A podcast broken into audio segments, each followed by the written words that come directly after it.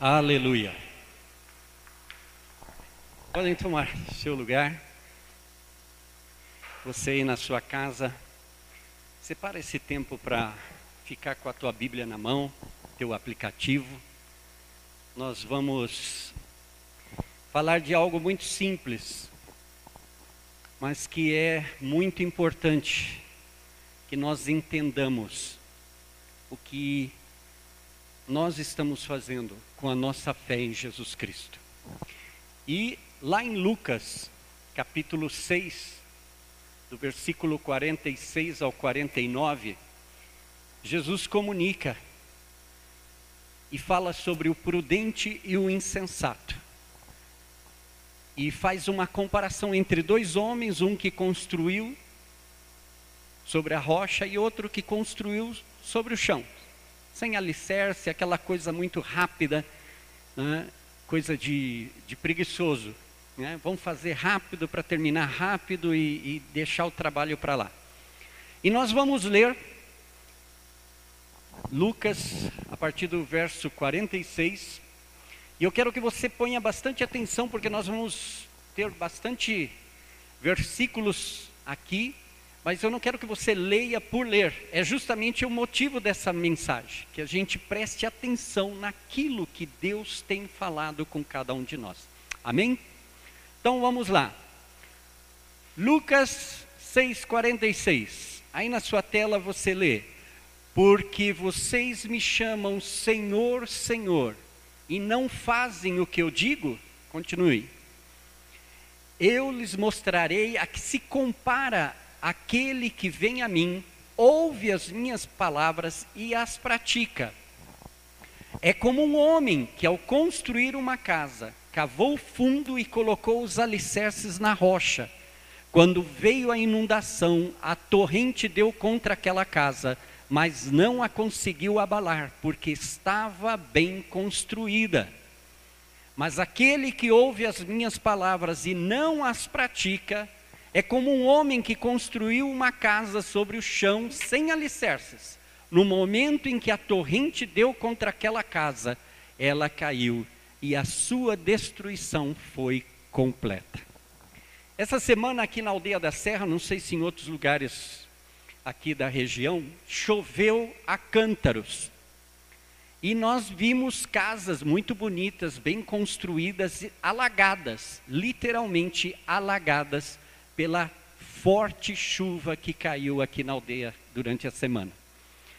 E uma das coisas que a gente tem que pensar quando acontece isso é, primeiro, a limpeza, esperar que a água desça, fazer uma limpeza. Nem todas as construções estão preparadas para esse tipo de coisa. Então, aquelas casas de madeira sofrem muito mais. Né? E você imagina uma casa que tenha um piso de madeira, carpete, depois de uma chuva assim. Né? Então, leva muito tempo, é uma coisa trabalhosa, mas nós temos a palavra de Deus nas nossas vidas. E quando acontecem essas coisas, a gente tem que parar para pensar como é que está a casa que eu estou construindo em Deus. Será que se vier uma torrente, uma forte chuva, eu estou preparado para enfrentar as dificuldades.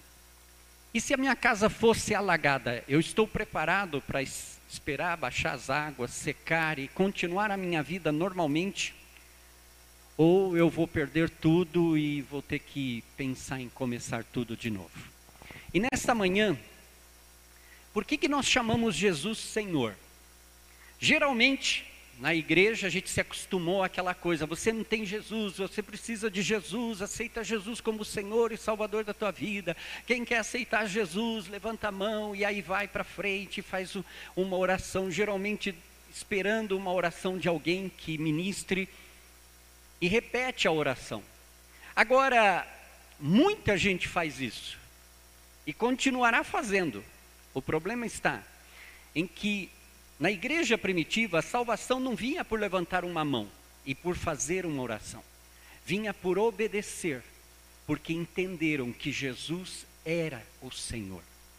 E hoje é tão fácil levantar a mão e eu estou com um problema, eu preciso que alguém ore pela minha mãe, pela minha avó, pelo meu trabalho. E aí eu peço ao pastor, e aí o pastor fala: precisa aceitar Jesus. Ah, claro, eu aceito. Se é para ganhar, eu aceito. Eu aceito. Mas eu não entendo que Jesus, acima de ser Salvador, porque Salvador ele já é, ele salvou a humanidade. Basta você aceitar de que ele morreu na cruz por você, que o sangue dele cobre todos os teus pecados, todas as tuas injustiças, ele já fez isso. Ele não vai fazer, ele já fez, já foi consumado na cruz, você é salvo. Basta aceitar. Não é problema, Deus não vai te aceitar para ser salvo. Deus já te salvou. Agora você precisa aceitar o que ele já fez por você. Agora, o problema dessa oração é que nós temos a Jesus como Senhor, e aí está o ponto-chave. Se Jesus não é o Senhor da tua vida, se Jesus não é o dono da tua vida, fica difícil servir a um Jesus que não é o dono da tua vida. E aí Jesus fica só como um banco. E muitas vezes nós tratamos a Jesus quase como um agiota. Quando a gente está apertado, a gente corre para lá, pede né, um recurso econômico, uma cura, uma libertação, um favor de Deus, mas logo em seguida a gente esquece daquilo que Deus fez por nós. E hoje o motivo de falar sobre esse tema é justamente por que, que Jesus é Senhor da minha vida, se é que Ele é Senhor da minha vida. Porque aqui ele coloca muito claro que nós temos que prestar atenção e obedecer. Não basta dizer Senhor, Senhor. Muitos, no dia do juízo, vão, mas Senhor, em teu nome eu fiz isso, em teu nome eu fiz aquilo. E Jesus vai falar: Eu não te conheço. E sabe uma das coisas mais ruins, quando a gente prega a palavra, é que às vezes a gente pode cair nesse erro, de falar muito de Deus e não ter Deus. E por isso, por que, que vocês me chamam Senhor? Quanta autoridade Jesus exerce na tua vida no dia de hoje? Jesus realmente comanda os teus caminhos? Cada passo que você dá na tua vida, você pede uma autorização dele? Jesus, eu quero fazer isso. O que, que o senhor acha? Qual a tua opinião? Às vezes, geral, no geral, a gente vai a Deus assim: Senhor, em nome de Jesus eu quero isso. Em nome de Jesus eu quero aquilo. A gente não pergunta para Deus. Aliás, uma das coisas que a gente falha como pessoas que oram é que às vezes a gente fala muito com Deus, mas a gente ouve pouco a Deus. E a oração é um, é um diálogo. Maridos e mulheres têm muito disso, né? Ou o marido fala pelos cotovelos e a mulher só escuta todos os sermões do marido, ou vice-versa. Ou a mulher fala pelos cotovelos e o marido, o marido fica lá só ouvindo. Não é um diálogo, é somente uma fala. E assim a gente se corresponde com Deus. A gente chega a Deus e vai e ora, e ferventemente a gente ora, porque a gente quer algo. Sabe aquela criança que quando quer um presente ela se comporta de maravilha? É levado a vida inteira, mas quando quer uma coisa se comporta, ajuda o papai, a mamãe, vira um doce. Papai, mamãe, eu te amo. A gente que conhece os filhos que tem, a gente já sabe que alguma coisa vem. Que nunca é grátis, sempre tem um pedido. E nós, infelizmente, nos comportamos assim com Deus e nem passa pela nossa cabeça que às vezes a gente está enganando a nós mesmos, porque nós estamos levando algo sem entender a dinâmica e o poder que conleva ser servo de Jesus Cristo. Por que vocês não fazem o que eu digo? Essa é a outra pergunta que Jesus coloca quanto da palavra de Deus você obedece. Eu e vários pastores aqui no Aprisco e vários, milhares de pastores pelo mundo pregam a palavra. E a gente sempre está dando palavra. Uma das coisas mais ruins de tudo isso é que quando a gente desce do púlpito, as pessoas, nossa, que palavra maravilhosa, nossa, é, foi, ai que bom, foi muito boa essa palavra. O problema não é a palavra ser maravilhosa. Tem gente que tem uma oratória maravilhosa e não é pastor. E pode te tirar lágrimas com um discurso bem elaborado. O problema da palavra é que ela não está aqui para ser bem pregada. Ela está aqui para te convencer, para transformar a tua vida. A palavra não é pregar com, com eficácia e tal. A gente tem que se esforçar em ser excelente quando transmite a palavra. Mas você precisa receber a palavra com o intuito de: eu recebi essa palavra, o que é que eu devo fazer para obedecer? Qual é o ponto da minha obediência? Tiago não está na tela. Tiago 1, 22 diz: Sejam praticantes da palavra e não apenas ouvintes, enganando vocês mesmos.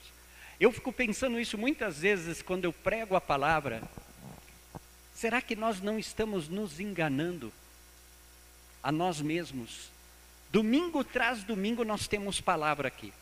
No aprisco, na dinâmica, até o ano passado, nós tínhamos os domos, que era uma reunião caseira onde nós discutíamos a palavra do domingo.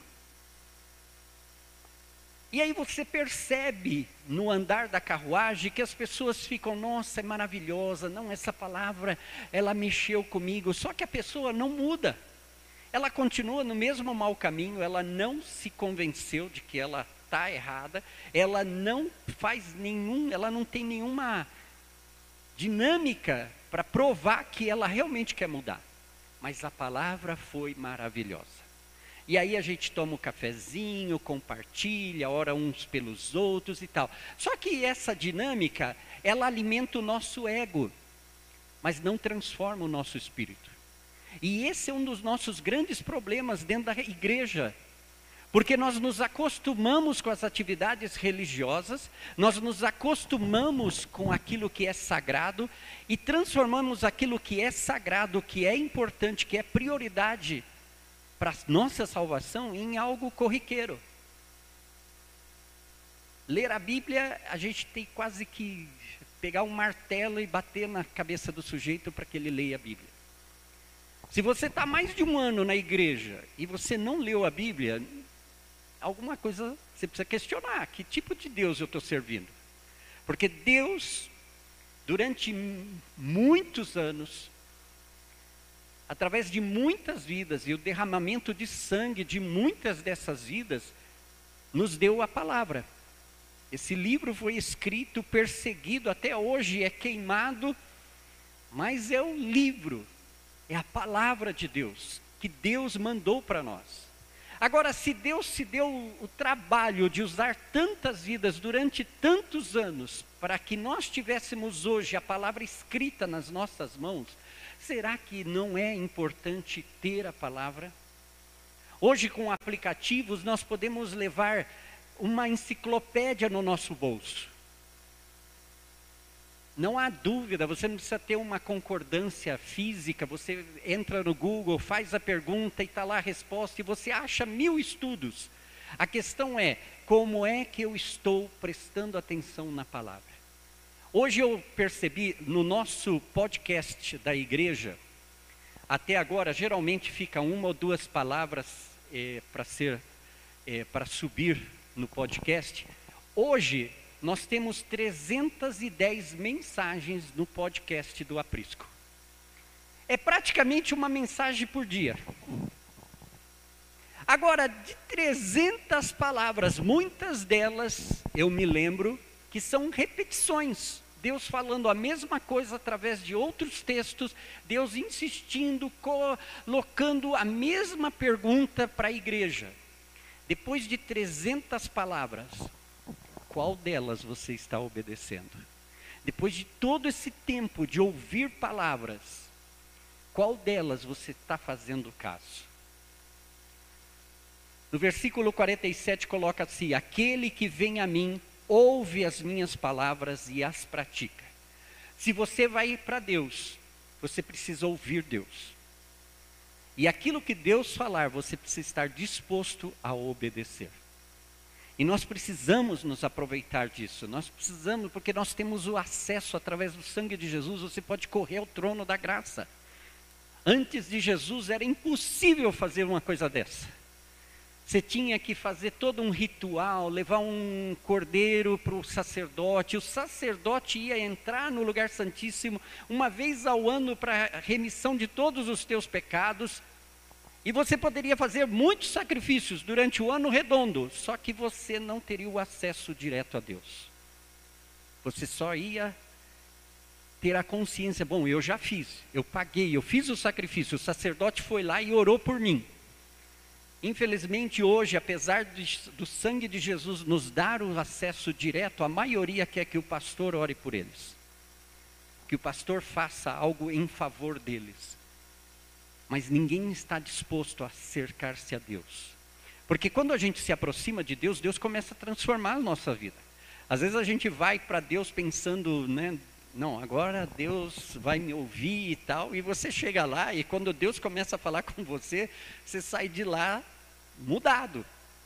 E é essa dinâmica do Evangelho de Jesus Cristo, que nós sejamos transformados pela glória de Deus nas nossas vidas. Então, qual tem sido o meu compromisso com a palavra de Deus que me foi revelada? No aprisco, vamos falar da nossa igreja, sem contar as inúmeras mensagens que a gente acha no YouTube. 300 mensagens, gente, em 300 mensagens, qual delas você realmente diz, ó, oh, desde que eu ouvi aquela palavra, eu obedeci? No começo eu não entendi direito, mas aí eu fui pesquisar, eu fui buscar, eu orei, eu jejuei, eu fui atrás. E agora que caiu a ficha, eu estou obedecendo aquela palavra. Faz mais de um ano que foi pregada, mas eu, desde que ouvi, obedeci. Você está construindo a tua vida espiritual. E nós estamos sentindo isso no meio da pandemia. Há crises de pessoas que construíram a sua base de fé no chão não em Jesus que é a rocha. E é por isso que hoje, depois de 300 mensagens, depois de tantas coisas que já aconteceram nas nossas vidas, de tantas comunhões, de tantos momentos maravilhosos juntos como irmãos, nós ainda estamos abalados. Porque basta chover muito, basta a inundação tomar a nossa casa e a gente se já se sente totalmente perdido, porque sabe que a casa não vai resistir. E sabe, a pandemia provou isso, que muita gente, muita gente de aleluia, de glória a Deus, Deus aqui, Deus ali, elas estavam com a casa no chão.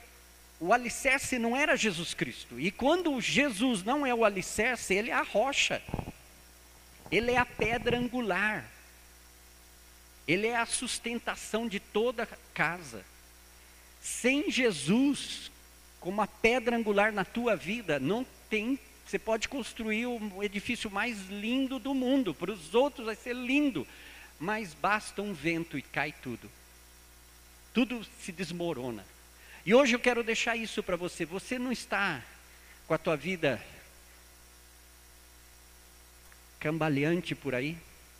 Você não se sente desmoronado, frustrado com a vida de fé que você tem? Você não se sente meio perdido com o tipo de fé que você está vivendo? Como que você está construindo a tua vida espiritual? Na rocha que é Jesus Cristo, significa você precisa saber o que Jesus fez por você, você precisa entender por que, que você está aqui. Você precisa entender o que Cristo já fez por você. A maioria das pessoas chegam, ah, é que eu sou pecador, é que a carne, é que o homem, é que isso e aquilo. Mas peraí, você não está entendendo. Jesus já pagou o preço. Jesus já deu as ferramentas e ainda mais nos mandou o Espírito Santo como uma garantia, pois um selo de garantia nas nossas vidas, como para que nós tenhamos a plena certeza de que Deus cuida de cada um dos nossos detalhes da nossa vida, das nossas necessidades. Deus é aquele que cuida. Mas você precisa entender isso. E você precisa compreender isso através da palavra. Não essa que eu estou falando agora, mas aquela que vai, você vai, busca e o Espírito fala ao teu coração. É isso que você precisa buscar. Como você está construindo a tua vida espiritual? Um cavou fundo, intimidade, entendimento de quem é Deus. E eu preciso falar disso porque uma das coisas que, que gera tempo com Deus é intimidade. Mas intimidade, muita gente compreende intimidade assim: eu orei, eu passei uma semana jejuando e orando e agora eu, eu e Deus estamos assim. Isso não é intimidade. Isso aí é o famoso estamos juntos. Você está lá com Deus, você está lendo, você está orando, você está jejuando porque você tem um interesse. Você está se comportando como um bom filho porque você quer uma bicicleta. Intimidade é quando você vai a Deus e você conhece a natureza de Deus. E Deus nos deu vários nomes para que a gente entenda a natureza do caráter dele.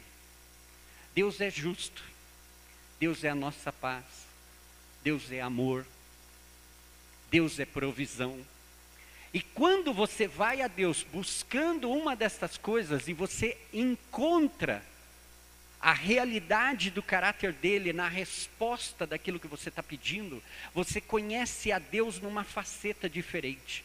Muitos conhecem o Deus que cura, por quê? Porque estavam morrendo e Deus foi lá, tocou a vida deles e hoje eles estão sãos. Experimentar o Deus que cura, mas ainda não experimentaram o Deus da provisão, ainda não experimentaram o Deus que é a sua justiça. E aí nós temos a vida inteira para ter esse relacionamento com Deus e aprender a conhecer a Deus. Eu passei muito do meu tempo orando, intercedendo e achando que eu estava bem fazendo isso. E não é ruim, é o que Deus quer. Duas coisas que Deus busca na Bíblia é verdadeiros adoradores e intercessores. Eu estava na lista e estava me achando bem. Mas nesse processo de buscar a Deus, de repente eu entendi que Deus não está buscando gente que fica gritando e falando com Ele 24 horas. Deus está buscando pessoas que entendam o plano que Ele tem no dia a dia. Hoje, uma parte das minhas orações é falar muito dos outros falar de Deus, a Deus a respeito de muitos de vocês. Fulaninho está passando por isso, Joãozinho está com essa dificuldade, Deus, olha tal, tal. Mas hoje, uma boa parte do tempo gasto para orar é em silêncio. É para ouvir o que, que Deus quer fazer com o Joãozinho. Como é que eu posso ajudar o João? e esperar em Deus até que Ele me fale: ó, oh, vai lá e faz isso pelo João. É mais prático, demora mais, porque a gente não tem paciência, eu pelo menos não tenho paciência. Eu quero que as coisas, eu vou, terminei de orar em nome de Jesus e já quero ter uma luz assim na minha cara, falando: Este é o caminho, andai por ele. Mas não é assim que funciona. E nós precisamos de ter tempo. A intimidade te vai te revelando essas facetas de Deus. Há duas semanas atrás me veio muito a palavra contemplação e eu fiquei aturdido porque é uma coisa que eu já conheci, já até estudei isso há muitos anos atrás, mas que eu nunca pratiquei na, pra, na verdade, nunca pratiquei isso com muita realidade. Sabe aquela coisa que você estuda, né? É, temos que agradecer a Deus por todas as coisas. Aí você passa uma semana agradecendo a Deus por tudo. Na outra semana você já esqueceu do barco. E uma das coisas que eu quero dizer é: se Deus te deu uma palavra, é para sempre. Aquilo que Ele mandou você obedecer, obedece de por vida. Não é um momento, não é uma emoção, não é uma faceta. É para que você tenha essa palavra até o fim dos dias. Seja obediente àquilo que Deus fez para você. Deus, outro colocou alicerces na rocha. Jesus é a pedra angular, a sustentação de tudo. Aquele outro construiu sobre o chão, superficialidade, pouco entendimento de quem é Deus. E aí está o motivo da pregação de hoje. Será que nós não estamos sendo somente superficiais no nosso conhecimento de Deus? Será que a nossa fé não é só superficial, ela é rasa?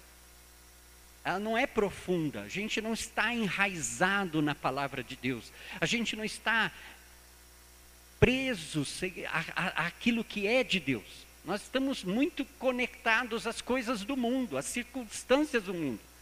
Hoje eu percebo isso na vida de muitos cristãos. Basta ouvir uma notícia na televisão ou ver a notícia na internet, tem mais impacto do que ouvir a palavra de Deus. E aí você vê, pô, se o mundo está debaixo do maligno, se a gente sabe que uma boa parte das coisas que a gente ouve aí na, fora são mentiras, por que, que a gente faz tanto caso a tanta mentira?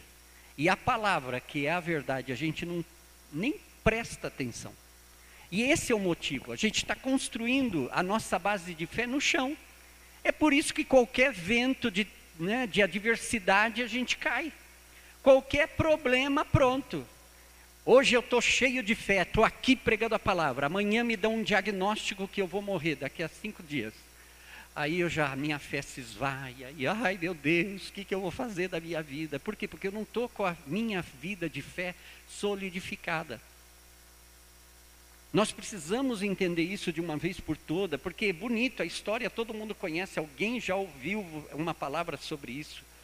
Mas está na hora da gente pensar aonde é que eu estou colocando o alicerce.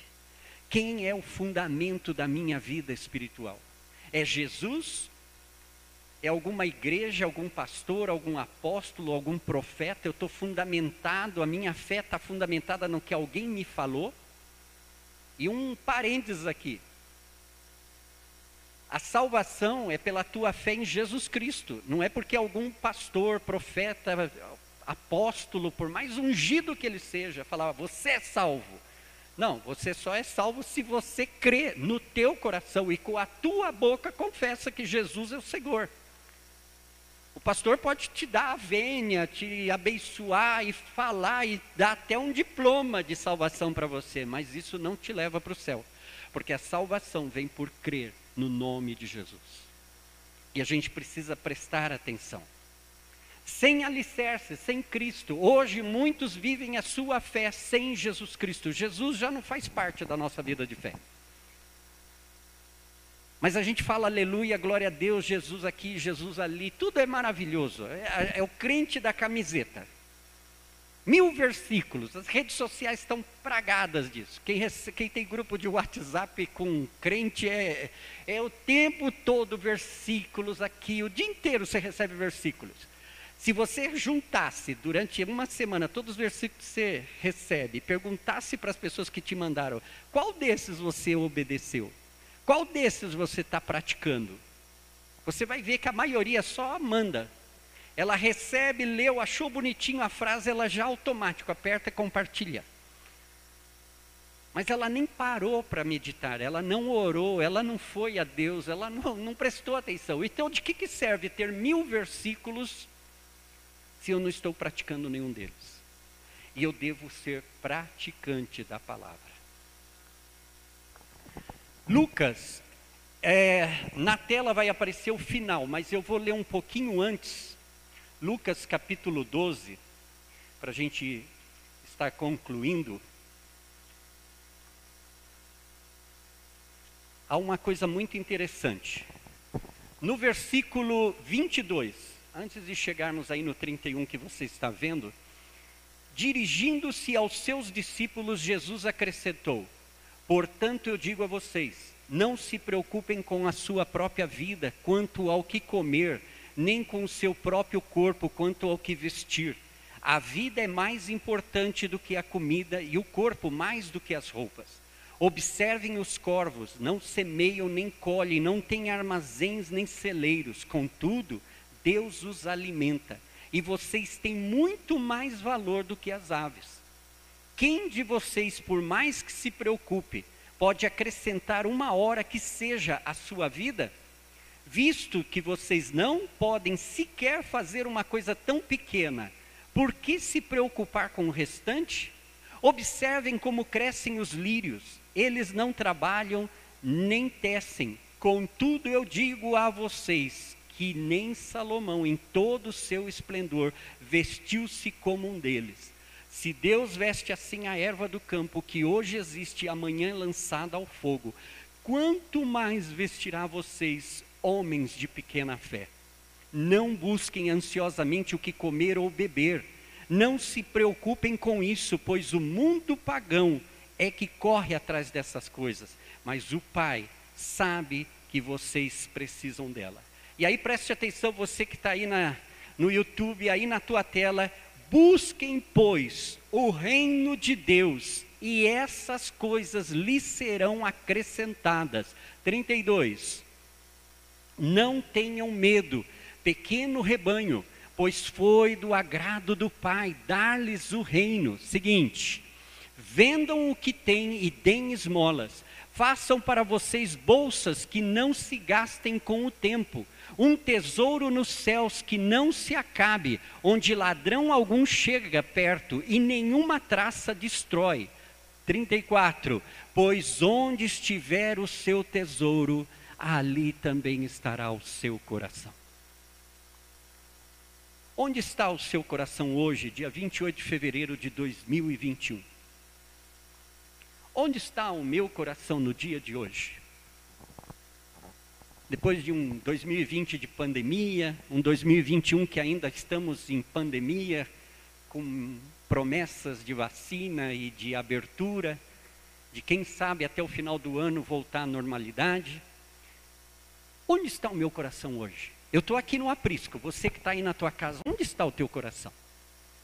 Você que está me ouvindo, será que você não está ouvindo, mas ah, hoje vai ter jogo? Eu nem sei se vai ter jogo, mas o que, que, a minha mulher vai cozinhar? Ah, eu vou almoçar na casa dos meus pais. O que, que será que eles estão cozinhando? Onde está o nosso coração hoje, aqui e agora? Nesse momento que a palavra está sendo pregada. Porque aonde estiver o meu coração, aí está o meu tesouro. E sabe, é frustrante como pastor que viveu já muitos anos no Evangelho, muitas das vezes o meu coração não está em Deus. Muitas das vezes o meu coração está mais ansioso, preocupado por mim mesmo, pelas coisas que eu desejo para mim,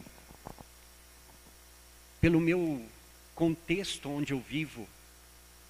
E eu estou tão atento a isso que eu esqueço do Deus que tem todo o poder. E esse é um dos pontos. A gente precisa do nosso relacionamento com Deus para quê? Para que o Espírito Santo, vez tras vez, nos advirta. Ei, ei, ei, ei, ei. Você já teve essa experiência de você estar tá orando ferventemente dentro de você, você tem aquela convicção de que você está fazendo o mais puro e santo diante de Deus. E no meio daquele fervor, o Espírito Santo fala: fecha a boca. E aí ele te mostra um monte de coisa, você fala, Deus, anula tudo que eu falei, vamos começar tudo de novo. Essa é a realidade do Evangelho de Jesus Cristo. Se há uma das coisas maravilhosas de seguir a Jesus é de ter um Deus que fala com você. Um Deus que não te deixa errar. Você pode estar tomando a pior decisão da tua vida, mas se você colocar essa decisão diante dele, ele vai te guiar para o caminho certo. Nós temos isso a nosso favor neste momento. Por que, que nós não estamos desfrutando dessa intimidade com Deus? Por que, que nós não estamos ajudando uns aos outros? Por quê? Porque nós não estamos ouvindo em primeiro lugar a Jesus. Nós não sabemos o que está no coração. Você levantou hoje perguntando: Senhor, o que está no teu coração hoje? Qual a tua preocupação no dia de hoje? A quem o Senhor quer que eu abençoe no dia de hoje? A gente já levanta, Senhor, lembra do que eu te pedi ontem? Eu quero receber hoje. Em nome de Jesus. Parece bonito, mas é só blá blá blá. E nós precisamos nos fundamentar.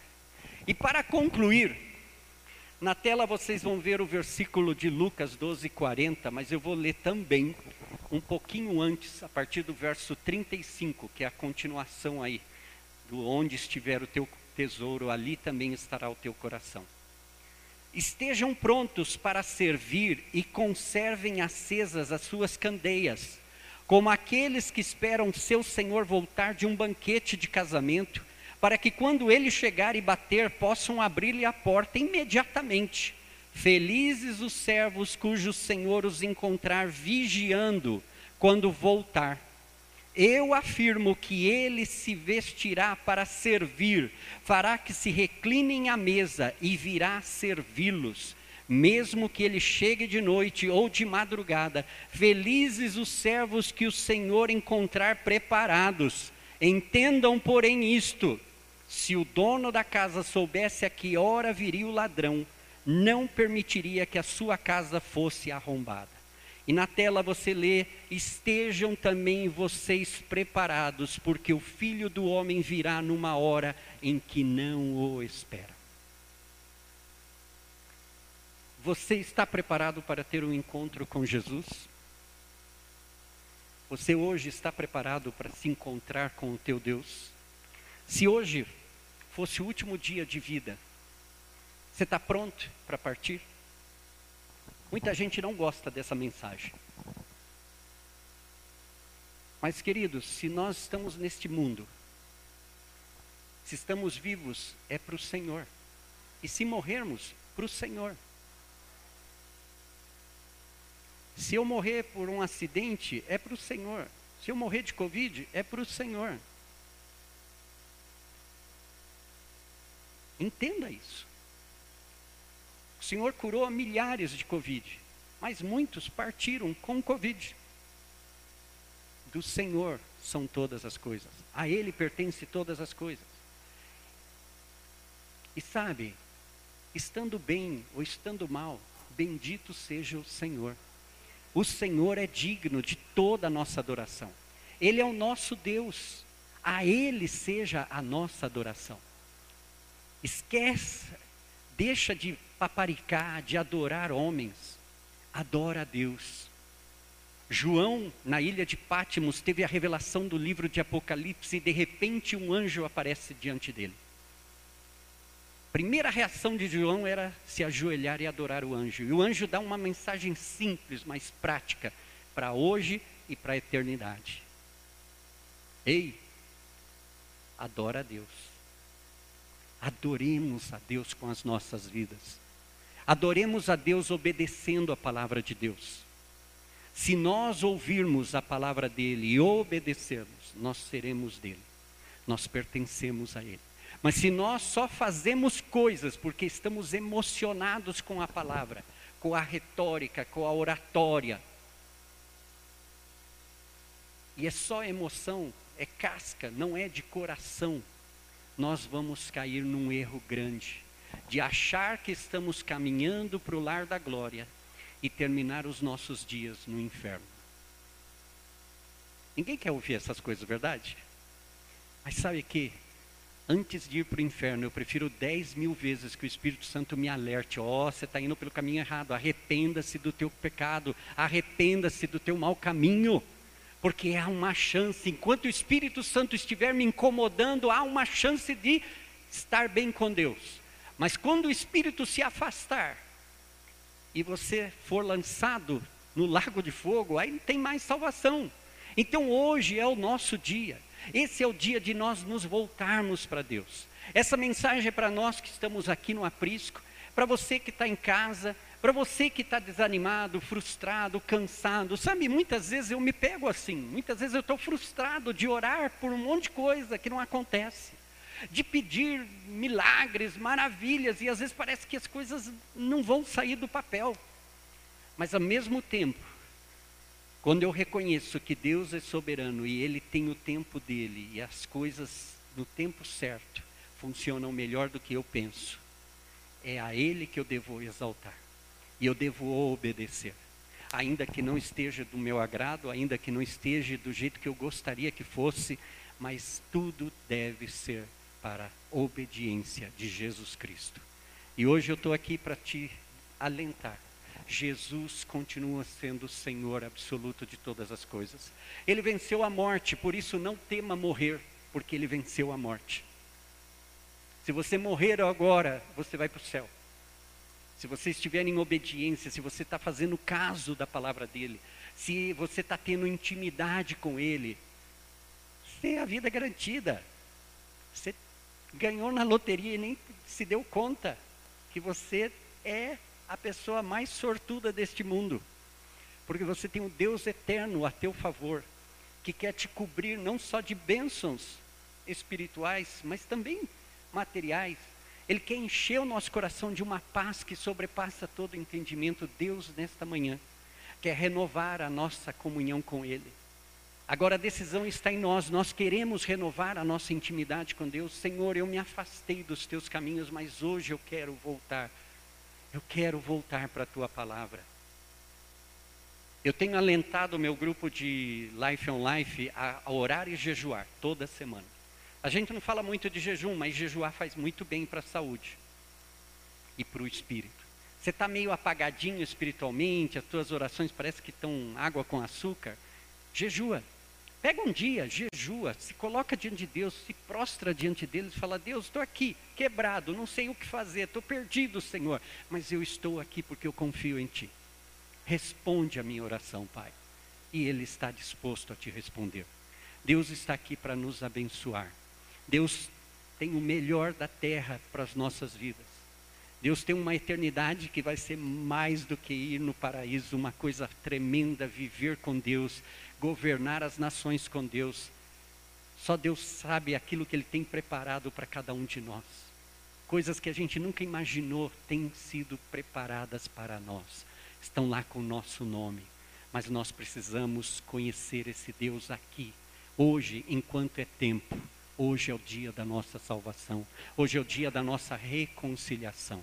Eu quero que vocês que estão aqui presentes fiquem de pé. Nós vamos orar e vamos entregar este tempo, essa palavra, que vai ser mais uma. Daqui a pouco ela é a 300 e alguma coisa no nosso podcast. O problema é, o que, que eu faço com essa palavra? Eu volto para casa e vou derrubar toda essa casa que eu construí no chão e vou começar a cavar fundo e pôr o alicerce na rocha. A decisão é de cada um de nós. Eu não posso decidir por você, vocês não podem decidir por mim. Isso é uma opção. E Deus deu a todos. Estão, está aberto a quem queira, mas vá com vontade. Busque a Deus de todo o teu coração. Pai, eu quero te agradecer pela fidelidade da tua palavra. O Senhor é justo, o Senhor é digno, o Senhor é verdadeiro. Não há outro como tu. Senhor, muitas vezes nós nos afastamos dos teus caminhos. Nós nos afastamos das coisas que realmente importam nas nossas vidas. Nos esquecemos tanto das coisas eternas, Senhor, porque estamos tão preocupados com este mundo, com o dia a dia, com o dinheiro, Senhor, com o alimento, com as roupas, com a vida social, Senhor. Às vezes estamos tão conectados e importando-nos de agradar a gente que nem se agrada de nós. E não estamos realmente conectados contigo, Espírito Santo. Nós queremos agradar a Jesus. O Senhor veio para nos pôr como um selo, é a garantia de que somos salvos. Mas o Senhor veio para nos guiar a toda a verdade, a toda a justiça. O Senhor veio para nos revelar mais de Jesus Cristo. Nós queremos conhecer a Jesus Cristo em profundidade.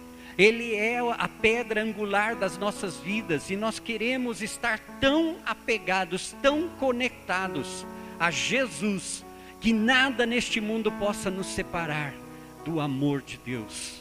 Nós estamos aqui, Pai, nesta manhã para orar em favor dos nossos irmãos, daqueles que se encontram abatidos, cansados, frustrados, decepcionados com sua vida de fé. Pai, esse é o momento em que o Teu Espírito Santo pode renovar a fé desses irmãos. E Senhor, nós te pedimos a Ti, ó Espírito Santo, envia a ajuda necessária, envia os anjos, envia os servos, envia a palavra, envia a unção, mas Senhor, liberta os nossos irmãos. Esse é o tempo de curar as feridas do nosso passado, esse é o tempo de curar os nossos corpos, esse é o tempo, Senhor, de curar, Senhor, a nossa alma esse é o nosso tempo e nós queremos aproveitar esse tempo, pois queremos estar preparados para a vinda do Senhor. Queremos estar, ó Deus, com as nossas lâmpadas cheias do azeite do teu espírito. Nós queremos, Senhor, contemplar a tua face todos os dias das nossas vidas. Nós queremos avançar. Nós temos aqui, Senhor, a nossa comunidade. O aprisco precisa da tua unção, o aprisco precisa, Senhor, ó Deus Deus, ser tomado pela tua presença. E nós intercedemos, Senhor. Ó Deus, vem sobre a nossa igreja, vem sobre a nossa comunidade, vem sobre as nossas famílias, vem sobre este lugar, Senhor. E Deus, muda a nossa história nesse tempo de pandemia, Senhor, de notícias ruins. Muda a nossa história. Levanta este povo, Senhor. Levanta, Senhor, um povo comprometido com a tua palavra, comprometido em comunhão, em relacionamento contigo, ó Deus, para que este lugar, ó Deus, possa ser, Senhor, como o seu nome diz, um lugar para curar os feridos. Senhor, que as portas do aprisco estejam abertas de par em par, Senhor, e que todos aqueles que estão necessitados de ajuda, o Senhor os possa guiar a este lugar e que nós que fazemos parte deste rebanho sejamos capazes, Senhor, de ajudar, de ministrar. Nesta semana, Espírito Santo, eu te peço, revela, Senhor, o nosso status social diante de Deus. Sabemos o nosso status nas redes sociais, mas queremos saber como é que o Senhor está nos vendo nesse tempo. Oh Deus, qual é o impacto que as nossas vidas fazem no teu reino? Nós queremos ser transformados. E a tua palavra nos dá poder e autoridade para continuarmos, Senhor, neste caminho. Portanto, Deus, a cada um destes que receberam a tua palavra nesta manhã, que eles sejam grandemente abençoados e que a tua unção seja sobre eles para que eles possam crescer na graça e no conhecimento de Jesus Cristo dia tras dia, até que o Senhor volte. Nós te agradecemos por esta manhã e nós te bendizemos, em nome de Jesus. Amém. Muito bem, você, neste dia, separa um tempo para estar com Deus. Dá prioridade a Deus, dá prioridade à palavra de Deus. Esteja em comunhão com a tua família, esteja em comunhão com os teus amigos Estenda a tua fé para ajudar, que a tua fé seja uma medida de poder e autoridade para poder ajudar aos necessitados. Estende a tua mão para abençoar alguma vida. Abençoa aqueles que estão ao teu redor. Abençoa aqueles que te abençoam. Abençoa aqueles que não te abençoam, mas abençoa. Usa a autoridade que Deus colocou na tua vida. Vamos concluir eu espero que você tenha uma semana abençoada. Não deixe de participar da nossa sala de oração. Aqueles que estão nos cursos de evangelismo, estejam conectados. Se essa semana você não falou com algum irmão, não mandou uma mensagem, não fez uma oração, aproveita esse tempo, compartilha. A melhor forma de aprender algo é ensinando para alguém. Então, eu passo isso como tarefa para cada um de vocês. Preguem essa palavra para alguém. Vão e comuniquem, sejam testemunhas. Algo que eu escutei esses dias de um pastor: Deus não busca defensores. A própria palavra se defende sozinha, mas Deus busca testemunhas. A gente precisa parar de ficar brigando com os irmãos e a gente precisa testemunhar da nossa fé em Jesus. Que o amor de Deus, o Pai, que a graça do nosso Senhor Jesus Cristo, e aquilo que mais anelamos nesse tempo aqui no aprisco, a comunhão do Espírito Santo. Seja, meus irmãos, com todos vocês hoje e para sempre. E que cada dia nós sejamos abençoados, fortalecidos e edificados na palavra de Deus. Nós agradecemos a Ti, Pai, por esta manhã, por este domingo maravilhoso, em nome do Senhor Jesus. Amém. Deus vos abençoe, que você tenha uma boa semana. Comunique-se conosco, dê seu testemunho daquilo que Deus está fazendo na tua vida e, acima de tudo, seja testemunha de Jesus. Amém? Deus os abençoe. Até o próximo.